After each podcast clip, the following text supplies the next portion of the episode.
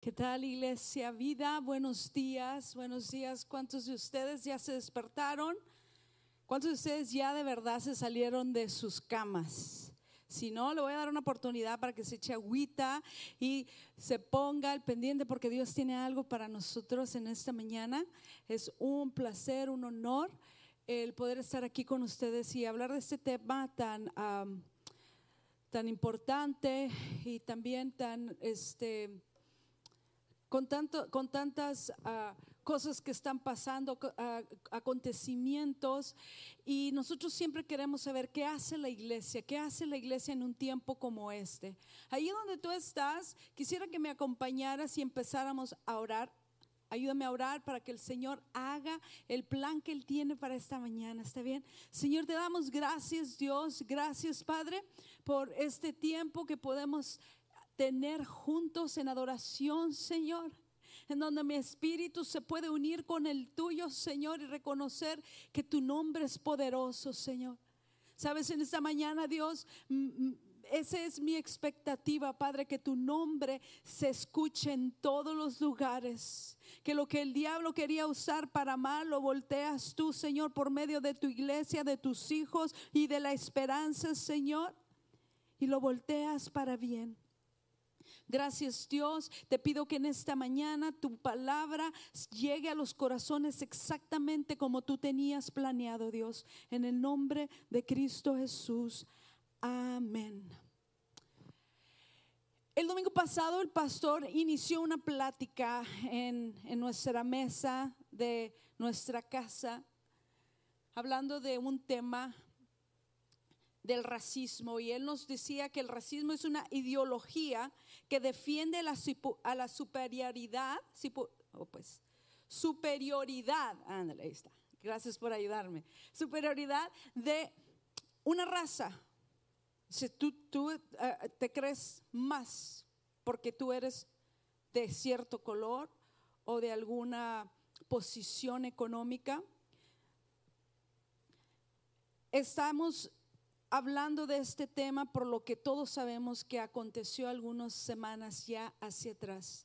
Tristemente esto nos dio la oportunidad o nos dio, uh, nos empujó a que habláramos de este tema por lo sucedido.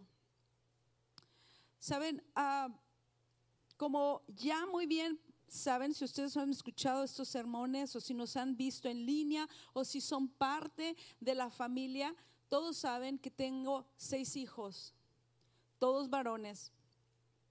Y lo hermoso de eso es que tengo historias para todo. O sea, yo puedo poner una historia y va a caber en algo porque yo creo que por eso Dios me dio tantos hijos. Yo estaba recordando de unos sábados, ¿sabes? Años atrás los sábados eran muy especiales para nuestra familia. A mí me encanta el deporte y uno de esos deportes es el soccer. So yo era tu típica soccer mom. ¿verdad? Llegaba con mi ven grandota llena de niños y este y empezamos a, empezamos una liga a, jugar en una liga. Yo de hecho fui entrenadora de uno de los niños mientras estaba embarazada. Porque siempre estoy embarazada o estaba embarazada o dando pecho o cambiando pañales, así es de que siempre eso va a estar en mis historias también. Entonces mis hijos jugaban y, y yo recuerdo que yo les decía a mis hijos, puedo ser un yo puedo ser un poquito competitiva. Y cuando yo veo a mis hijos allí jugar, yo quiero meter mis piernas y quiero de todo, ¿no? Y, yo, les dijo, yo les dije a ellos, miren, si ustedes ganan, vamos, les voy a dar un premio. Les voy a dar un premio porque entonces, en ese entonces, dos, tres de mis hijos estaban jugando, dos en el mismo equipo y el otro en otro equipo. Uno de esos equipos ganaba más que el otro. No voy a decir cuál porque después me van a reclamar. Entonces, el equipo que, mis hijos que estaban en el equipo que no ganaban tanto, les dije, ok, este es tu juego, si ganas vamos a hacer algo extra, o sea, y, más si tú eres la razón por la que ganamos, o sea, vamos a hacerlo, sí mamá, lo podemos hacer, juega el juego y ¿qué creen? Ganan. Estaban felices los niños, no tanto porque yo creo que a mí me gustaba más el deporte que a ellos, pero estaban felices por el premio que iban a agarrar. Entonces seguía mi otro hijo. Allí él era portero y yo estaba así súper confiada Y vamos, hijo, con todo, que salga sangre en las calcetas y así, ¿no? Un poquito intensa. Entonces están los niños jugando y, estos juegos eran unos de los últimos.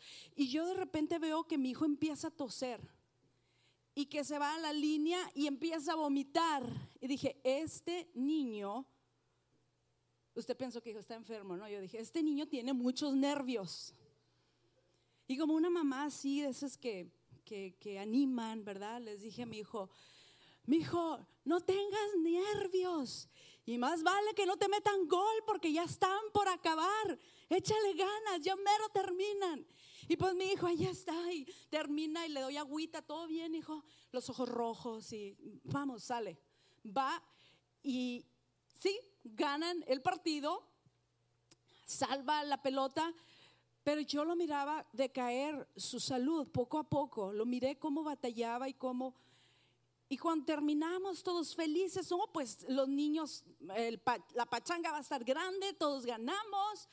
Entonces miré a Isaías y ya dije el nombre.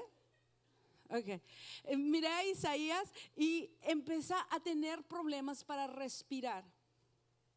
Yo dentro de mi corazón y de mi, y de mi alma sentí un, algo que, que entró de inmediato y, y, el pastor y yo dijimos tenemos que llevarlo, vamos a llevarlo a las urgencias porque él, él no podía respirar bien. Y mis hijos estaban listos para celebrar, pero uno estaba enfermo. Entonces, al llevarlo a urgencias, inmediatamente le tomaron el oxígeno y se dieron cuenta que él estaba muy bajo su oxígeno. Entonces, esto quería decir que, que iba a tener que quedarse allí. Yo volteo con mis hijos y les explico la situación. Yo entiendo que estamos felices porque ganaron y yo les prometí esto y vamos a celebrar. Vamos a celebrar, pero no podemos celebrar ahorita porque uno de nosotros está enfermo. ¿Qué tan enfermo está mamá? Pues con un diagnóstico de tuberculosis y tenía que tener una operación inmediata porque tenía líquidos en sus pulmones. Mis hijos cambiaron su mentalidad de celebración y se empezaron a preocupar por su hermano. Su hermano que que no se quejaba, su hermano que escuchó a su mamá loquita de parar los goles y estaba en una cama, indefenso. Y yo recuerdo llorarle al Señor porque sentía que se me iba de mis manos.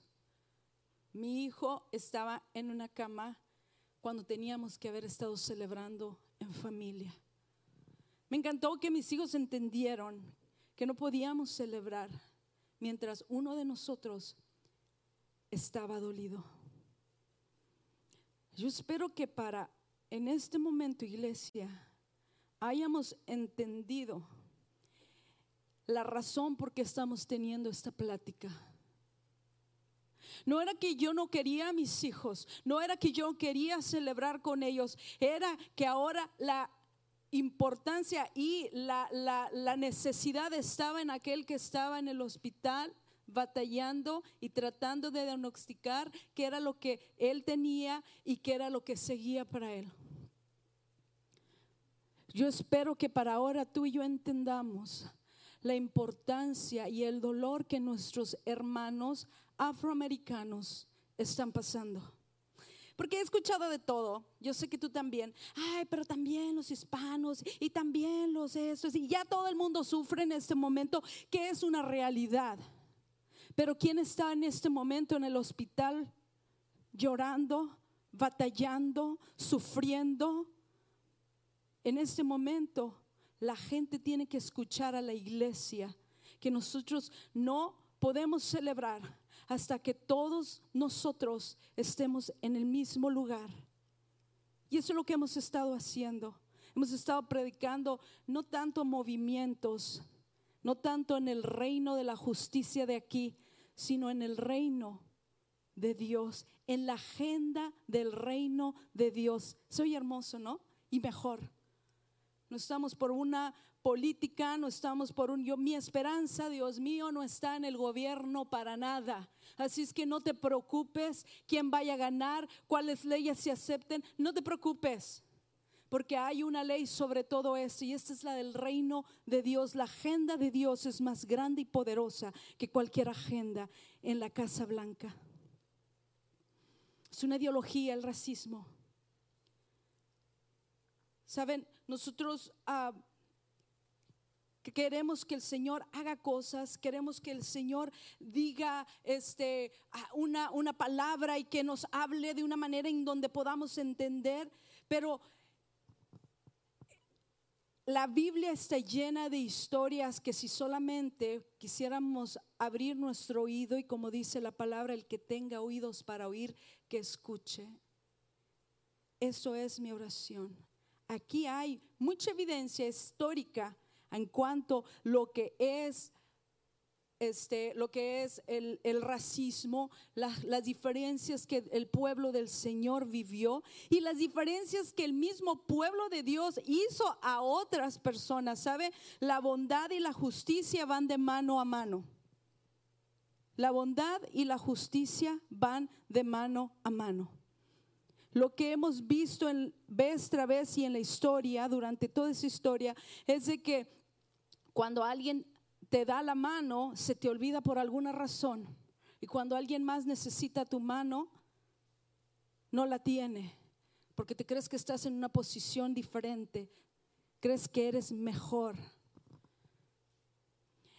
Cuando todo esto se suelta en, la, en afuera, en lo que es ese, ah, las protestas y todo esto, uh, estábamos a punto de hacer una conferencia aquí en la iglesia y la conferencia era etapas y yo recuerdo que... Ah, que yo había estudiado este, este, esta historia y de repente el Señor me llevó a este tema, el tema del racismo, el tema cuando después de que haya pasado todo esto, todavía no pasaba lo de George Floyd y empecé yo a sentir una, una, algo que ardía dentro de mí y, y esto es lo que yo traigo para usted en esta mañana. El racismo es un ataque a la creación de Dios.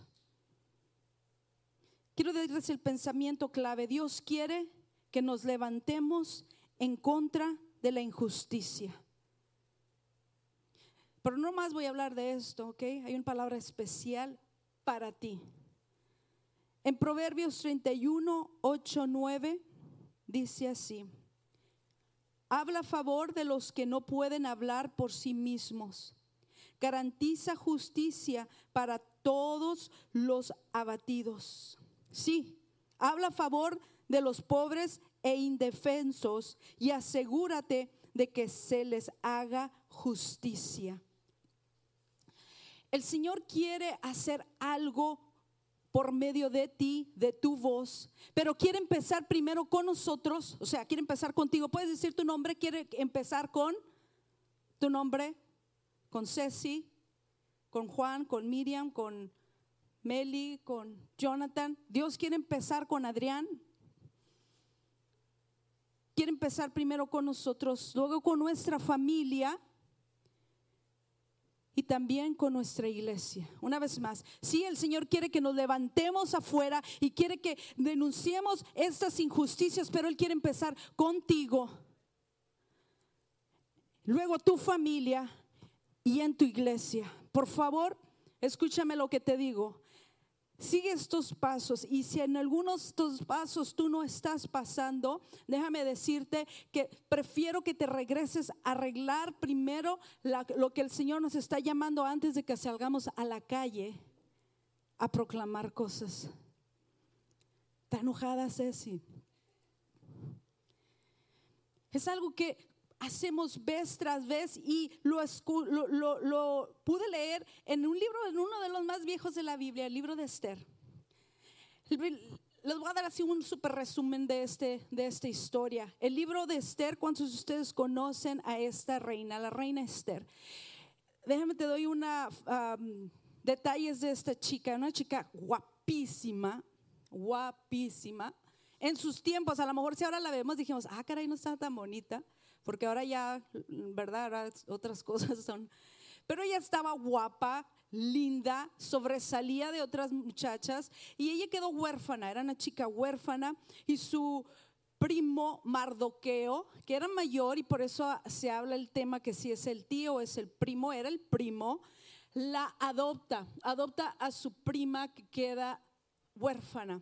Después de esto se da cuenta que en el reino este, el, rey se queda sin mujer porque la mujer había ofendido al hombre al no responder a una petición que él tenía. Entonces él le dice a sus amigos tuvieron una idea brillante. Más vale que los hombres no quieran este tipo de amigos. Les dijeron, hey, ¿qué tal si te conseguimos otra reina? Más bonita y más joven. Si tienes estos amigos en este momento, los haces unfriend, los bloqueas. Pero Dios tenía un plan con Esther. Esther le dijo Mardoqueo Esther, ¿sabes de qué? Primis o hija, porque ella era su hija. ¿Sabes de qué? Tú, yo sé muy bien que tú puedes quedar en ese lugar. Sabes, el Señor ya estaba teniendo eso, trabajando algo a través de Mardoqueo. Y le dijo a ella, está bien, voy a ir, pero le dijo Mardoqueo más, pero no digas que eres judía, ahí está. No digas que eres judía porque no nos quieren. El pueblo de Palestina no quería a los judíos. Entonces, ah, cuando, cuando ella dijo, ok, está bien, llega y gana el certamen de belleza y gana la chica, ahora es reina. Mientras ella es reina, su pariente trabaja allí en el, en, el, a decir, en el castillo trabaja allí en el, reino donde ella estaba reinando y estaba, era cuidador de la puerta de la entrada. Se da cuenta que dos personas están hablando, dos hombres, en contra del rey y que lo quieren matar. Después, el Mardoqueo le dice a Esther, Esther quieren matar al rey. Esto hace que el rey pueda vivir y le salva, en otras palabras, le salva la vida al rey. No le dicen y no le hacen nada, pero todo queda grabado en un libro donde hay todos los récords de lo que sucede. Después que sucede eso, hay un hombre que se levanta, un tipo. Cuando digo tipo, quiere decir que me cae mal, ¿ok? o sea, cuando se levanta un tipo, su nombre es Amán. Amán era de descendencia de Agag, de los reyes de los amalecitas. Yo no sé si recuerden y si no recuerden, este es el momento, aquí voy a hacer un comercial, este es el momento que se suscriban a nuestro canal de YouTube, porque aquí tenemos un poquito de puntos que hemos tocado antes. Ok, ya. Entonces, este pueblo de, ah, de los ama, y también me equivoqué, la primera vez que le hice también no podía decir, amalecitas, era un pueblo que siempre estaba en contra de los judíos, estaba, era una guerra ah, de que tenía años y años en donde esta persona, este pueblo estaban siempre detrás de los judíos. De hecho, no sé si recuerden, este, el rey uh, Saúl tuvo la oportunidad de deshacerse de todos ellos, pero él decidió no hacerlo. Desde entonces están cargando con esta que es la diferencia por no escuchar lo que Dios les mandó hacer. Sabes, iglesia, yo creo que todo lo que estamos pasando ahorita se pudiera haber evitado si solamente escuchamos al Señor. Pero hemos permitido tantas cosas por temor que se nos vaya la gente de la iglesia. Sabes, yo creo que es cómico ahora porque los que predicamos en línea nos damos cuenta que no hay gente en la iglesia. Que si tú no puedes añadir o quitar solamente para agradecer tu reino. El Señor nos ha llamado para que tú y yo tracemos la palabra de Dios tal y como es. Y Él se encargará de multiplicar, Él se encargará de lo demás. Así es que este hombre se levanta y es uno de los meros meros, de, está sobre los príncipes, está sobre todo secretando este hombre. Recuerden, odia a los judíos, a, Mardoqueo, se da cuenta que este tipo dice, todos tienen que rendirse a, cuando yo pase, todos me tienen que dar esta adoración. Esta Mardoqueo dice: Yo no voy a dejar que nada doblegue, que el sistema de este mundo doblegue mi, y yo darle mi adoración. No lo haré se da cuenta que este hombre no lo hace, que no nomás no lo está adorando, pero que es un judío. Le da tanto coraje que dice, no nomás lo voy a matar a él, voy a matar a él y a todos sus descendientes, a todo el pueblo judío. Saben, esto trajo mucho temor en Mardoqueo.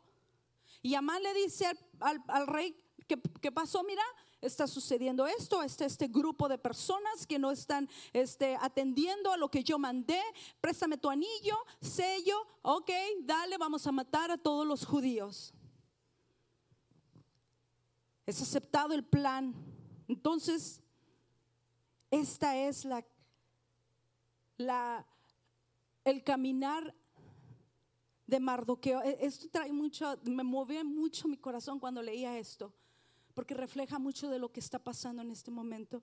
Quiero que me acompañes en Esther 4, 1 al 3. Esther 4, 1 al 3 dice, cuando Mardoqueo se enteró de todo lo que había ocurrido, se rasgó su ropa, se vistió de tela áspera, se arrojó cenizas y salió por la ciudad llorando a gritos con un amargo lamento.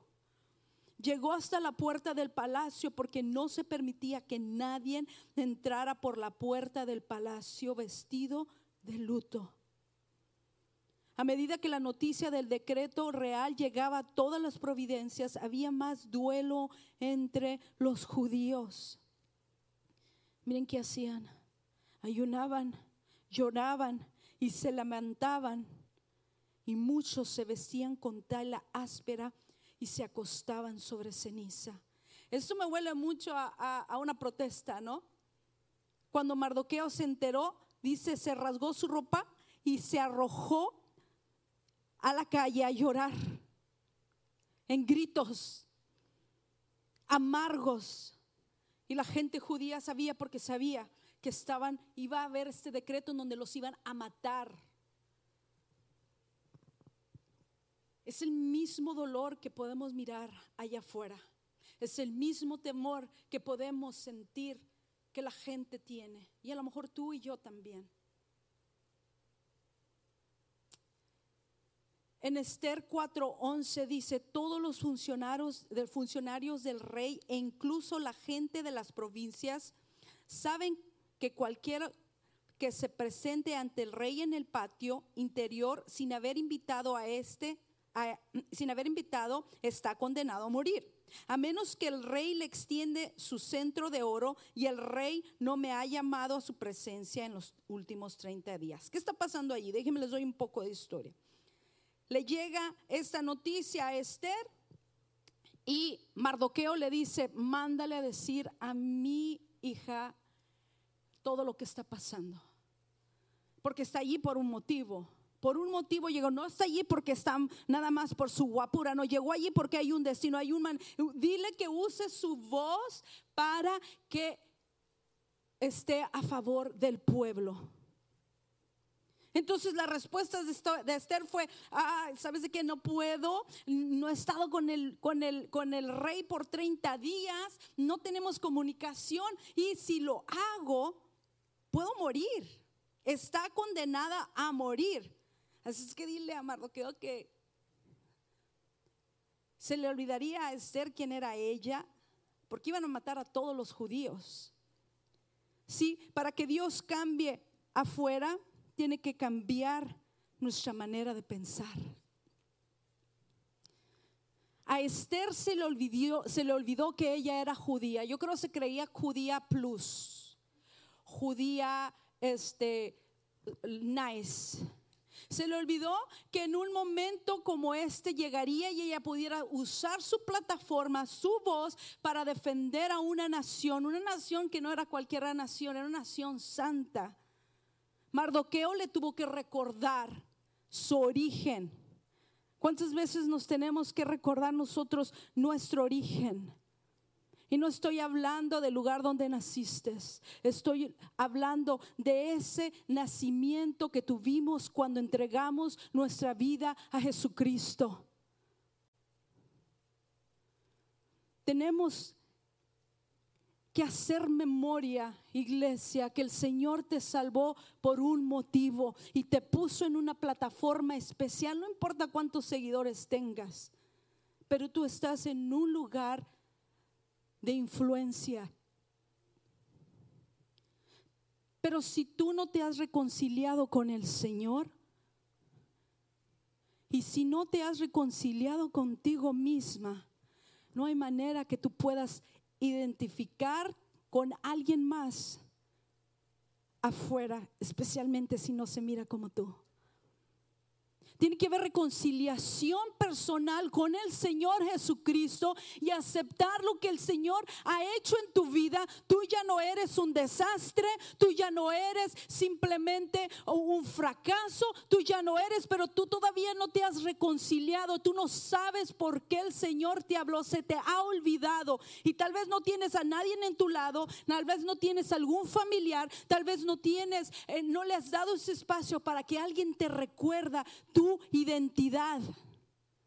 A Esther se le olvidó y Mardoqueo le tuvo que recordar, déjame te digo, mi hijita. Así es que yo quiero empezar, si no hay cambio en ti, no puedes tú traer cambio afuera. Dios quiere usar tu influencia también en tu familia. Así es, Dios quiere usar tu influencia dentro de tu familia. Cuando Mardoqueo le dice el motivo por qué, qué es lo que está sucediendo afuera, estamos llorando, nos, prima, nos están nos están matando, usa tu voz, haz algo.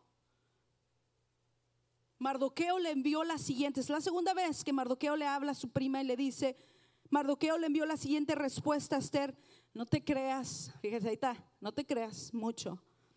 No, ese no dice. No te creas que por estar en el palacio escaparás cuando todos los demás judíos sean asesinados. Te va a tocar a ti también, mijita. Si te quedas callada en un momento como este, el alivio y la liberación para los judíos surgirán de otro lugar, de algún otro lado, pero tú y tus parientes morirán. ¿Quién sabe? Si no llegaste a ser reina precisamente para un momento como este. Mardoqueo era el pariente que la adoptó. Mardoqueo era el que tenía que enseñarle una lección a su hija.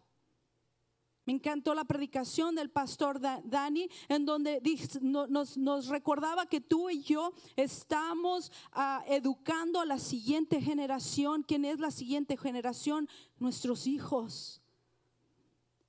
Mardoqueo hizo su tarea. Si nos quedamos callados en nuestros hogares y no tenemos esta plática con nuestros hijos, aún peor, iglesia, que no te quedes callado, pero empiezas a hablar mal de otra gente y tus hijos te escuchan. Pero queremos salir a protestar. Si el Señor no ha hecho nada en ti, si tú no has hecho un movimiento en tu hogar, no tienes nada que hacer allá afuera. Tu hogar el Señor lo quiere usar como un vehículo de paz, de misericordia, en donde todo el mundo se vea igual. Tienes que usar tu voz Nunca debe de escuchar nuestros hijos que al que nosotros somos superiores por cualquier cosa o con aquellos no nos juntamos y usamos el them, el they. Es que ellos y escuchan esas pláticas y de repente pues ya no son nosotros somos mejores o somos peores, no nos quieren y usa bien tu influencia en tu hogar, padre de familia. ¿Qué es lo que tú estás haciendo para que tus hijos se ha engendrido, sea tan natural, tan orgánico el amar. ¿Sabes algo que yo he amado en nuestra iglesia? Es de que mis hijos aman ser pastores, hijos de pastor. Muchos nos dicen, ay, pobrecito tus hijos, ay, mira, no, no, no, no se preocupen. Gracias a Dios tenemos una iglesia hermosa, una iglesia que ama bien. Y mis hijos aman ser hijos de pastor. Una de las razones es porque el pastor y yo nunca hablamos mal de las personas de esta iglesia. Ellos aman a cada persona y cuidamos muchos a sus líderes. No quiere decir que siempre estén bien, no quiere decir que sean perfectos, pero quiere decir que son las personas que nuestros hijos miran y admiran y son sus héroes espirituales. Más vale que tú no estés deshaciendo esos líderes espirituales que el Señor ha levantado porque no piensan como tú, porque no se miran como tú, Estoy hablando acerca de estas diferencias, no estoy hablando en algo que sea fuera de lo bíblico. Claro que si hay, hay algo, situaciones fuera de lo bíblico, tienes que hacer decisiones claves. Pero simplemente es por sentimientos, porque no me gusta, porque no me quieren, porque no se ven como yo, porque yo... Estamos creando a la siguiente generación tenemos que enseñarles que tenemos que evaluar a la gente por su carácter, no por cómo se ven. Si no les recordamos y modelamos que ellos son la voz que Dios usará, no estamos haciendo un buen trabajo de ir en contra de lo diabólico que es el racismo y el racismo trae desunidad. Antes de transformar afuera, Dios quiere que cambie, Dios quiere cambiar el corazón de la iglesia primero. Entonces Esther envió a la, la siguiente respuesta a Mardoqueo. Ve, ve y reúne a todos los judíos que están en Susa. Llegan un ayuno por mí. No coman, no beban durante tres días, ni de noche ni de día. Mis doncellas y yo haremos lo mismo. Entonces, aunque es contra la ley, entraré a ver al, ley, al rey. Si tengo que morir, moriré. Así que Mardoqueo se puso en marcha e hizo todo lo que Esther le había ordenado. Esther recurrió a su pueblo, a su gente.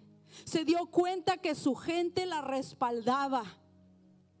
Dice, ¿sabes de qué? Yo estoy aquí por una razón. La iglesia está aquí por un motivo. El Señor no puede hacer nada si no ha hecho nada contigo, si tú no has podido cambiar tu ambiente y tus valores en tu hogar. Y si no haces eso, déjame te digo algo, lo vas a traer a la iglesia. De repente vas a, vas a empezar también a mirar y no te vas a quedar con él, le vas a decir a alguien más, ¿verdad? Porque eso hacemos. Como nos sentimos, nos queremos asegurar que la otra persona también se sienta como yo. Pero Dios no quiere cambiar el mundo antes de cambiar el corazón de su iglesia. Dios está más interesado en nosotros. ¿Sabes? Iglesia Vida es un ejemplo de una iglesia hispana en los Estados Unidos. Somos de diferentes culturas bajo una misma sangre.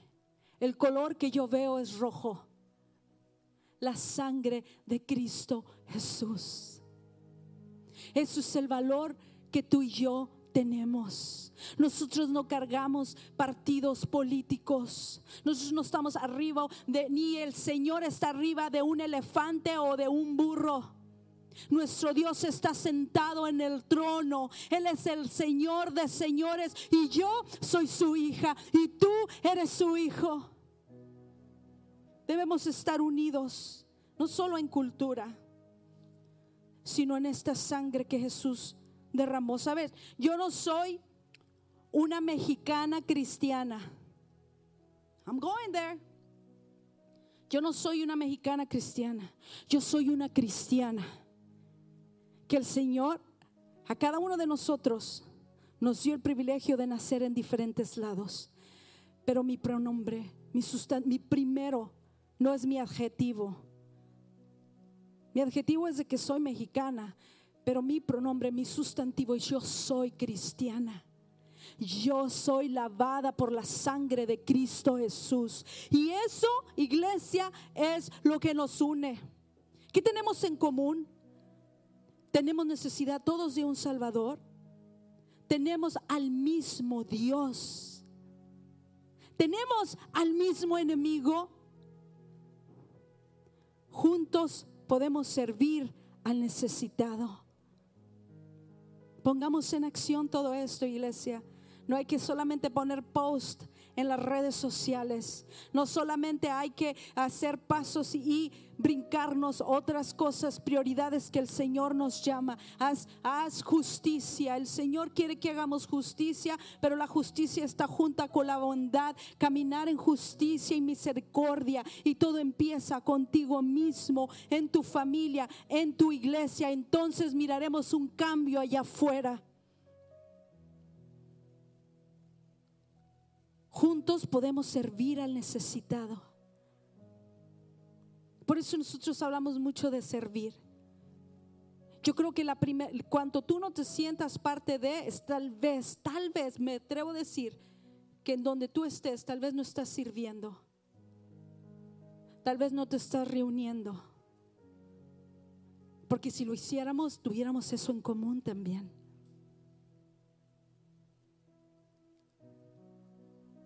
Recuerda antes de salir, yo quiero dejarte con esto. El Señor te recuerda. Él te salvó para un tiempo como este. Él te salvó para un tiempo como este. Esther, tal vez si ella se miraba en un espejo, se miraba huérfana, se miraba mujer, se miraba tal vez ella no era lo mismo antes, no, los valores eran diferentes y nunca se miraba en la posición que ella estaba y que Dios la pudiera usar, pero sus decisiones firmes cambiaron la trayectoria de un país, de una nación. Esther, una diva que el Señor usó. Ceci, tal vez yo no lo merezco. Tal vez no muchos miraban valor en mí. Tal vez cuando miraban la historia de mis abuelos, de mis padres, alguien leía, que pudiera leer este libro de nosotros, el récord, tal vez no miraban a una Ceci que pudiera estar enfrente y cambiar tal vez la historia de algunos cuantos. Tal vez cuando miraron a mis, a mis padres que no tenían tanto estudio, que lucharon y siguen luchando para hacer lo mejor que ellos puedan. Nunca se imaginaron que hubiera hijas, que sus hijas servirían al Señor. Tal vez yo misma me descalifiqué. ¿Qué puedes hacer conmigo, Señor? ¿Cómo puedes usar mi voz?